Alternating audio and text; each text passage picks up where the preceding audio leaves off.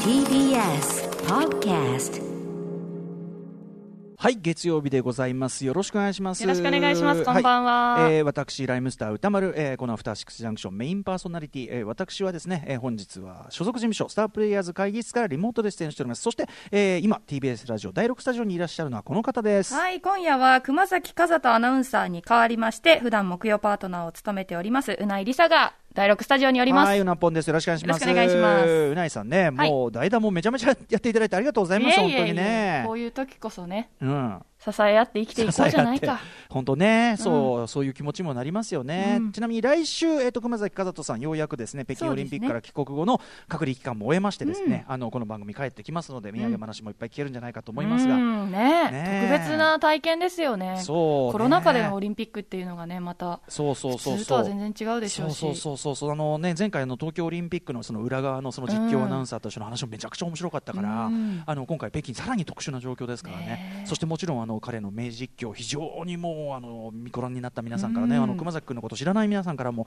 絶賛をいただいたその名実況、名解説に関してですねあのお話をまた伺おうかと思っておりますどんな感じになっているのか熊すという感じでね週末、えーうなぽんは、はいかが ねもうあのちょっと我々一緒に番組やりすぎてもうねそうなんですよ。もうすごいさ、うなえさんがさ、はいね、あの週末どうでしたかっつってもね、はいっつって、うん言うても、言うても3日前でしょやってんのみ3日たいな。 4日しか経ってないんですよ、木曜日 から。そりゃ、まあそうだけどさあ。強いて言うなら、うん今日久しぶりに13時間ぐらい寝て、はいはいなんあよちかょっったですねと、ほとんど、うんうんまあ、1回途中で起きましたけど、うんうんうんほとんど熟睡の状ダ態ミンでを、ダミンをむさ寝ぼったたのわけで、です、ね、なんかね、今、お風呂に入って上がったぐらいの気分です。どういうことですかななんだろう、ぽこ、ぽやぽやしてる。あ、ぽやーんとしてんのね。ぽやーん寝起とし寝てます起きのぽやーんとした感じ。うんああ、そうですでか。もぽやーんこれがまた気持ちいいん ですよ。お風呂上がりのぽやんとした状態って気持ちいいじゃないですかふ。風呂上がり気分で生放送に臨むこのこの短慮いや実家ですからうちは実家だからね、うんぽやーんとしててくださいよ確かにでも今日月曜日だからな、今日から仕事始まって、ちょっとピリピリしてるというか、いやいや疲れ溜まってらっしゃるもちろ方んもいるねと思うから、ごめんなさいね、うんでも私、ぽやんとしててい。やでも人それぞれさ要するにそのうなえさん逆にその週末ね、お仕事お忙しおあー忙しかったようですからね、はいこはいれねまああとまあ皆さんこう気が張ってるのはね当然そそのうですね世界情勢が月曜日ねね。うんまあまあそれもそうですねそれもあるしさあの皆さんちなみにあのウクライナ情勢とかねあの、うん胸を痛めてらっしゃることと思いますが、うんあのもやもやのあの解消するにはですねこれ私はいつも胸を張って言っておりますが、うんこういう時は募金いいですよ、うんあの人道人道支援用の募金これだけは絶対に役に立つので私あの私のようなですね人間のこうあの自分のためのみそぎのために毎月引き落としで、うんあの人道支援系の団体にあの3つほど、うんあのやってますけどもあの追い追いガツオならぬ追い募金、うん追い募金することでそれはもう確実にこれだけは役に立つんだと思ってやればねあのそういうのありますからね、まあ、できることできないことではできることもありますんでねそんなのいかがでしょうかと。うんいうことですよあの自分の自分の出せる何かできることでいいという、そうねですね思いますんでね、うん、そんな中ですねじゃあうなぽんじゃああれだゲームどころじゃなかったいわやそれもうゲームどころじゃなくて正直ちょっとほっとしてるというかあ仕事が忙しくて、はいそのゲームについてちょっと考える余裕がないぐらいだったからそうちょうどむしろ、ね、無視できてて今無視何を無視かと言いますと、はい2月25日に発売になりました「フロムソフトウェア大最新作「えエルデンリング」ねえあエルデンリング大事なことなんでみ3度言いますエルデンリング、エルデンリング4回見ましたねエルデンリングどんなエンゲージリングよりもエルデンリング 今私の心を捉えてるのはエルデンリングえエルデンというゲームがあって、 はいあのうないさん本当に楽しみにされててねでねまあ情報をね要するにできるだけその初見でしかもあれですよねうなぽんのあの YouTube でねやるんですよそうなんねそれを初見でやりたいんですよはね動画で出していきたいアーカイブのためにもというか、うん自分の歴史のためにもですねちょっはいと YouTube チャンネルの方でやりたいので今触ってなくてですね、木曜にその話されてましたよ、でもはいそこから木曜から日付経って、じゃあその間ずっとさ、だって情報遮断って言ってたけどね、はいそりゃだってそのスマホを開いたらさ入ってくるんですよそう、スマホってのは勝手に教えてくれ、ねえねえ、だ旦那、旦那、旦那の旦那の喜ぶ情報ありますぜも、うエルデンリングの情報あります。そうなんですよあら旦那、旦那フロ、フロムソフトウェアのゲーム、いろいろお好きだと思うんですが、このこの話なんかありますいぜ、やなんつってね。本当にその今そのウクライナの問題ってかなうりん SNS の方が早く情報が仕入れられたりとか、なるもうほどもはや正しい情報は SNS にもあったりする状況じゃないですか、なるほそどの、うんその中でなんか最新情報を拾いたいから、はいそあの見てるんですけど、ええやっぱり合間合間にエルデンリングの情報がうん挟まってきてて、それはだからあれですよね、フォローしてる人のあれによっては、そそうれそうそうはなんね、ですよ SNS っていうのはそういうもんですから、はいだからその、あれだよ、ゲーム系の人、一旦外せばいいんだ よ、ええゲーム系の人、一旦外しゃいいんだよ、それはあーそしたらさ、止まるじゃん、確かそういうことじゃんに。ちょっと、それはでもそ寂しいな。そのぐらいの覚悟でいかなそいとやこっぱりさまでするのはちょっと寂しいというか、ちょっとはちょっとは構ってほしいみたいな、ね、そうかもしれなだからい。そちのょっとちらっと見えるぐらいが、旦那だ、旦那旦那、エルデンリング、うるせえな、この野郎。旦那旦那、聞いてくださいよ、エルデンリング、うるせえな、この野郎。これ、このぐらいがいいわけで、そうだおい、おい、おい、そうあそうその、うまとわりついては来てほしいみそ、たいうなちねら。っとね、あの、スクロールすると、その記事のタイトルぐらいは読めちゃうんですよね。それってね、なかなかのことが書いてあったりもするでしょうからね。でもそれがもしかしたら確かに心地いいかも。あと、ちらっと動画をう、んその短く切り抜いて、うんツイッターとかに掲載されてる方もいて、動画ちらっとね、どう動画ボスの姿形がちらっと見えたりあーなるすほるどんですそうよ。かあの見るって気じゃなくてもね、そうなんとなくね、ちらっと見えて、そあそのぐらいじゃ別に大丈夫じゃない、それを飛ばす感じがまた気持ちいいな。あのピンってね、ピンあー私、私はだから、要するにさ、ま私はた触れ今よう、としちゃったみそたいうな。私は今、こう、ミサオを保ってるんだみたいな、この さ、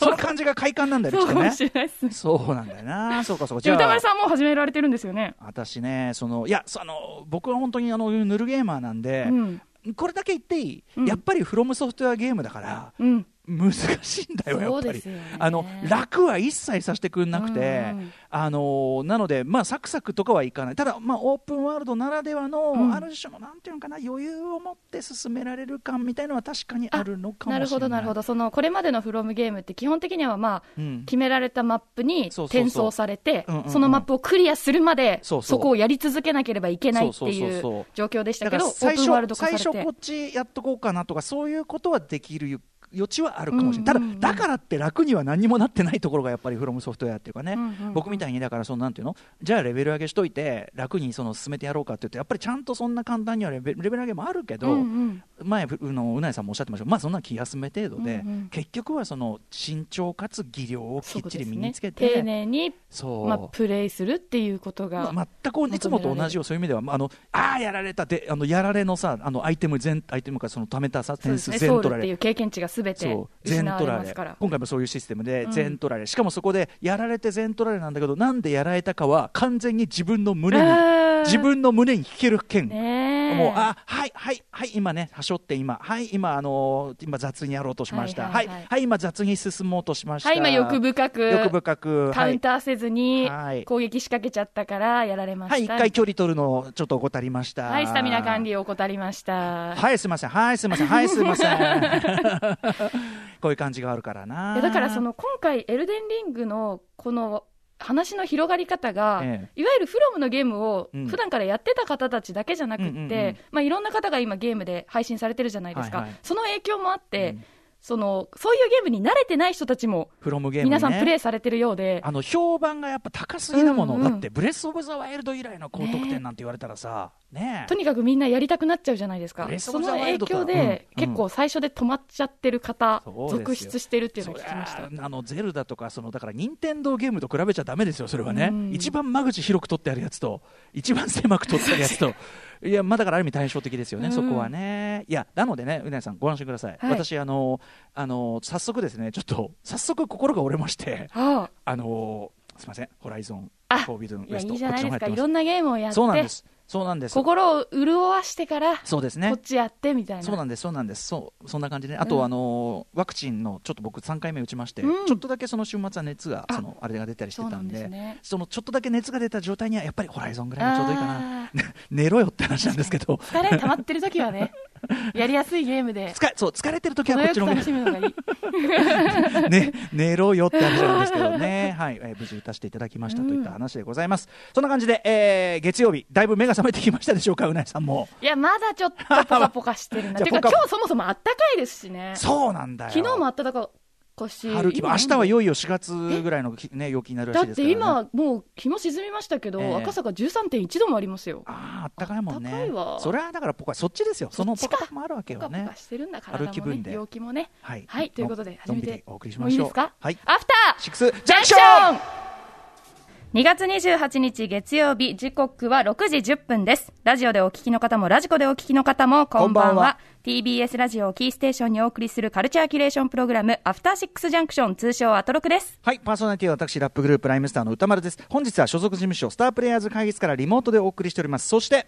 冬季北京オリンピックから帰国後、現在隔離期間のため、不在の月曜パートナー、熊崎和人アナウンサーに代わりまして、本日は木曜パートナー、TBS アナウンサーのうないりさが担当しております。はい、えー、ということでうなぽんさんよろしくお願いしますよろしくお願いしますそうですかじゃあ週末はうないさんは割と仕事をねそうですね忙殺されていたという感じで、はい私は先ほども言いましたけどワクチンあのねあの3回接種無事させていただきましてですね、あのまあそれのちょっと若干熱もちょっとは出たんで、はい全然具合悪くはなかったんですけどね、うんうんあのうちでおとなしくですねいろいろ例えばあの先週、フューチャーパスト金曜日もねご担当いただきました、はい音楽ライター、えっと小室孝之さん、オペラ特集以来、いろいろはないオペラ進めていただきましたけど、うんあのー前のオペラ特集の時にも進めていただいて、えっと、金曜もねおっしゃってましたけどあの日本の藤倉大さんという方が書かれた原作はね H.G. ウェルズですけど「はいアルマゲドンの夢」というんうんう日本人の方によるあるオペラ作品が国立、えー劇場のそのサイトで実は2月28日今日までですねはい。今日まで無料で見られるということ先で日お話ししてたそうなんです SF のそうオそペうラそうです。あ、そうですよね、そオうペなんでラですすよね。。はいい、でそれを見たりとか、う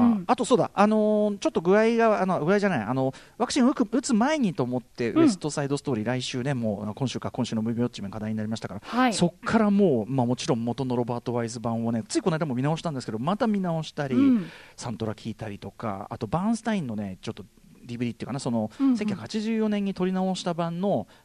えーライブドキュメンタリーみたいなのがあるんで、うんうんそれを見たりとか結構ウエストサイドストーリー付けになってたりしますねあらら今ね今頭の中だからもうウエストサイドストーリーの曲が音ずー楽っとがずーっと流れてますよねまたほら名曲たちだしさうんもともと名曲だから頭の中にインストールされてるのが、はいはいその繰り返し見てその例えば歌詞のいろんな要細かいとことか見ていくとやっぱよくできてるから、うんよりこう脳裏に刻まれちゃうというか、しかもその1900映画で言っても1961年のロバート・ワイズマンとスピルバーグ版って、うんうんあのスピルバーグもすごい元のてかロバート・ワイズマンにすごくオマージュは捧げてるんだけどだいぶ変えてるところはだいぶ変えてて、うん両方のそのいいとこがやっぱ今頭をぐるぐるしててですね、うん。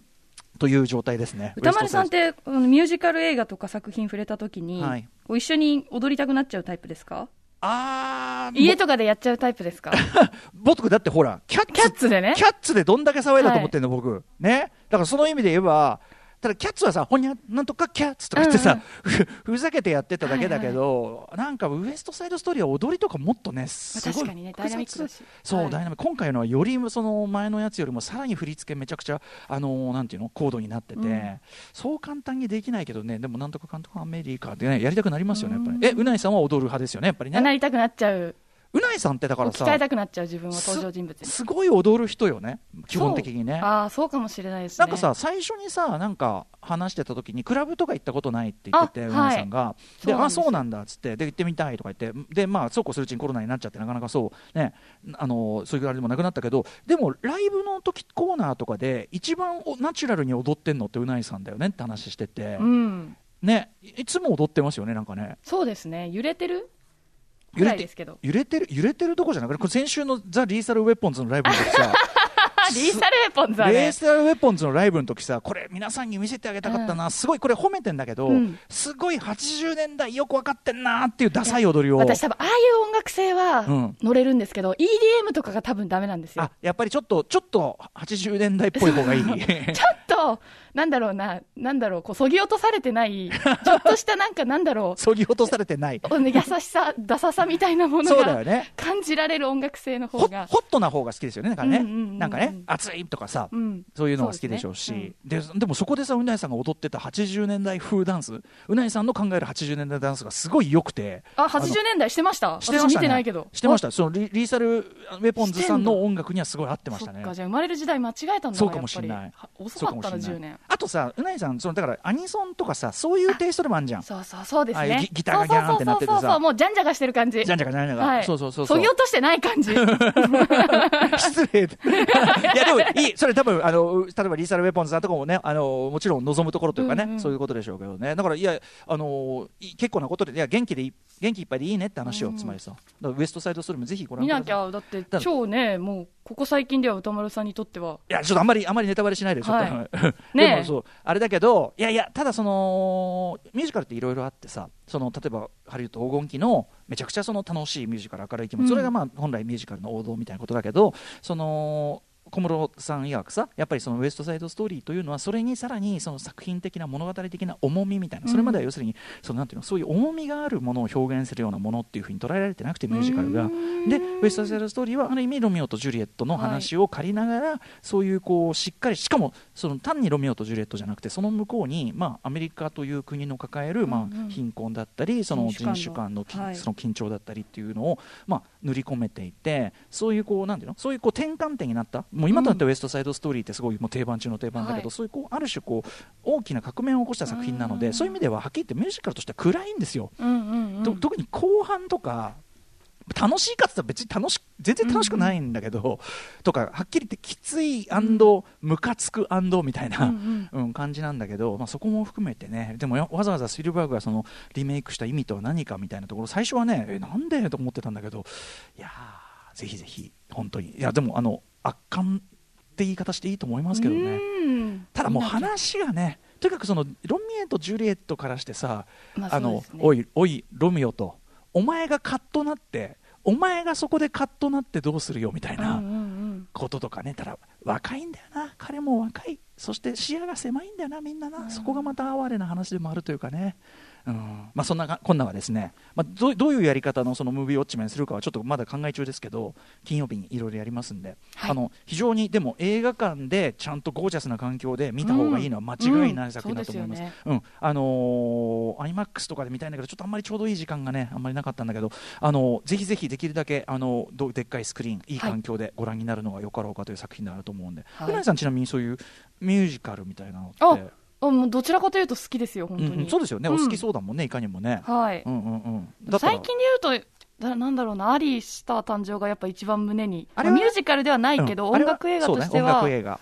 いやでもおっしゃる通りねあのアリーってさあれもさその4回目かなのリメイクなのね、はいあれって同じ話の、うんなんだけどやっぱり時代によった変化がちゃんと反映されてて僕はあの,、うんあの最新版のそのレディー・ガガとブラッドリー・クーパーのすごいいいと思ってて、うっんていうか俺正直今までで一番いいと思ってる今あまそでのの4作品の4中で作品の中でへーそうぐらいだと思ってるんで、うんなんかそういうことってあるよねだからうんうんリメイクってそのわざわざなんていうのアイデアの枯渇みたいなリメイクみたいなのもあるけど、そういうんじゃなくてちゃんとこう名作を進化させるタイプのリメイクってやっぱあるし、みたいなねあとやっぱあのねアリー・スター誕生に関してはレディー・ガガって素晴らしい役者さんなんだなねハウス・オブ・グッチもそうでしたけど、はいあとブラッドリー・クーパーって監督として才能ありすいぎじやゃあねみりたいな。すぎですよね本当にねえしかも自分で出て歌まで歌ってねでしさ、かもギターもしてギター本当にみ弾いて歌ってさやばくないあのた人いないや本当に うんなんかいやイーストウッドがだから後継者は君だうんうん的なところにちょっとブラッドリー・クーパーを置いてる雰囲気もあるんだけど、なんかそれも納得かなウイイーストウッドもね自分で歌って変装してうん監督する人で,、でじねっていう人だから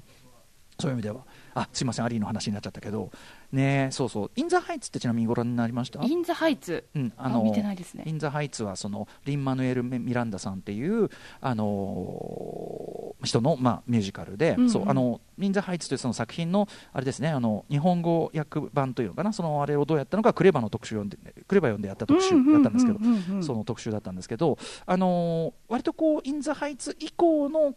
感覚みたいなものももちろんその今回の「ウエスト・サイド・ストーリー」は入ってるなとかねそういうのもあったりするんでインザハイツなんかいいんじゃないですかすごいあの要は今っぽいラップリンマリアル・マリアンダさんって、まあ、あのそういうなんていうのラップとかそういう要素を入れるのもすごくうまくて。へ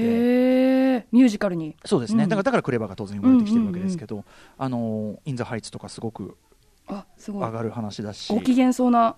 ミュージカルって感じですかもちろんでもそこにそのアメリカのいろんな今の問題みたいなのもちゃんと拭うん入れる感じとかも、まあ、ある意味ウエスト・サイド・ストーリー的なものの最新まあうん版、うん現代版みたいな、うんみたいな言い方できると思うんですね、はイはン・はザ・ハイツはね。だから、はい、ちょっとチェックしておきます、はい、とかも良かったしね、まあ、そんな話ですよだちなみにそうだあのミュージカルでいうとネットフリックスで今見られる「チックチックブーンって」これリンマヌエル・ミランダさんのやっぱり監督だからすごいんですよ、そのなんかたまたま去年にその公開作が重なっちゃったみたいなんだけど、もう一個あのアニメの、ね、なんだっけビルボじゃねえや、えっともう一個もう一個そのネットフリックスで見られるやつ重なっちゃったみたいだけどあのあれですアンドリュー・ガーフィールドがあああの主演なんですねそう主演でそのこれで、えっと、アカデミー賞の主演男優賞にノミネートされてるやつであのあれですあの「レント」ってミュージカルわかりますか、ねはいはいわかりますあのわかりレまントを作った人のえーっとなんていうの自伝的作品レントの前に作ったその作品で自自分がすごく全く芽が出ないとでチクチクブーンってどういう意味かというとカチカチドカーンみたいなことでおー要するに自分もうすぐ自分は30歳になってしまうと、ではい30歳になるのに全く芽が出ないまま、その8年間一つの作品をずっと作り続けてて、で要するにその30になって自分はもうこのままどうなってしまうのか、ずっと頭の中で次元爆弾のカチカはいチとはいかはい鳴ってるんだみたいな、うわーそういう話なんですよ。えー、ちょっと私30ですから、なんか、うんちょあっだとからなんだろう、自分のことも、こう、うんうんなんだろうな、反映しながら見ちゃいそう。そうそうそう、うんそうその話もしたからだからなので、うんネットフリックスのそのチックチク分遅まきながらちょうどあの見られたんでそれも、うんうんそれなんかもううなさんまさにまさにその年頃的なとこでも重なるところあるかもしれないし、見させていただきますアンドル・ガーフィールド素晴らしいですよすごいやっぱりね、はいえーリン・マニュエル・メランダさんなんてすごい歌もめちゃくちゃ楽しいし、チックチッはクい分。はい、途中あの舞台が1990年なんですけど、うん途ニューヨ中ークうん途中ラップのとこが出てくるんだけど、はいそこでその当時のミュージックビデオ風になるんだけどこれがもう90年代のラップビデオ感めちゃくちゃうまく作ってて、へーう わ爆笑してしまいましたそうなんですね。 そんなのも含めてね、はい、うんうんえーでございます。あの今週ムービーウォッチメンはあのウエストサイドストーリーなのでそちらも楽しみにしてください。はいそんな感じで本日のメニュー紹介いってみましょう。はい、この後すぐはカルチャー界の気になる人、物動きを紹介するカルチャートークです。新潟在住の覆面プロレスラー、スーパー笹団子マシン選手が登場です。今夜は私、うないと笹団子さんの、まあ、リベンジマッチとなります。そして C からは日替わりでライブや DJ プレイをお送りする音楽コーナーライブディレクト今夜のアーティストはこちらあさって3月2日水曜日に4枚目のニューアルバム「最悪最愛」をリリースするシンガーソングライター樋口愛さん1年半ぶり3回目のご登場ですそして7時40分頃からは新概念提唱型投稿コーナー、イキリ言動。あなたがついやってしまった〇〇イキリな投稿を紹介していきます。そして8時台の特集コーナー、ビヨンドザカルチャーはこちら。今の洋楽シーンがすぐわかる月刊ミュージックコメンタリー2月号 TBS ラジオ JN2 生活アドル金曜ボイスログの選曲でもおなじみ音楽ジャーナリスト高橋義明さんによる月一音楽企画日々変動する洋楽の最新事情とおすすめの進歩を紹介していただいているんですが今夜のテーマはポップパンクリバイバル、ポップパンクリバイバルリバイバル。うん、先週リリースされたアブリブアブリル・ラビーンのニューアルバムをきっかけにここ数年で起きたエモラップ勢によるポップパンク再評価の動き、エモラップポップパンクこの辺りのワード皆さん覚えておいてくださいねエモラップ勢によるポップパンク再評価の動きや、えーその立役者マシンガン・ケリーの功績を紹介してくれますまた後半パートではおすすめの新報を紹介してくれますお楽しみにはい、番組では皆様からの感想や質問をお待ちしております。アドレスは歌丸アットマーク tbs.co.jp。読まれた方全員に番組ステッカーを差し上げます。また番組では Twitter、LINE、Instagram やってますので、ぜひフォローしてください。それでは「アフターシックス・ジャンクション」行ってみよう After Six Junction.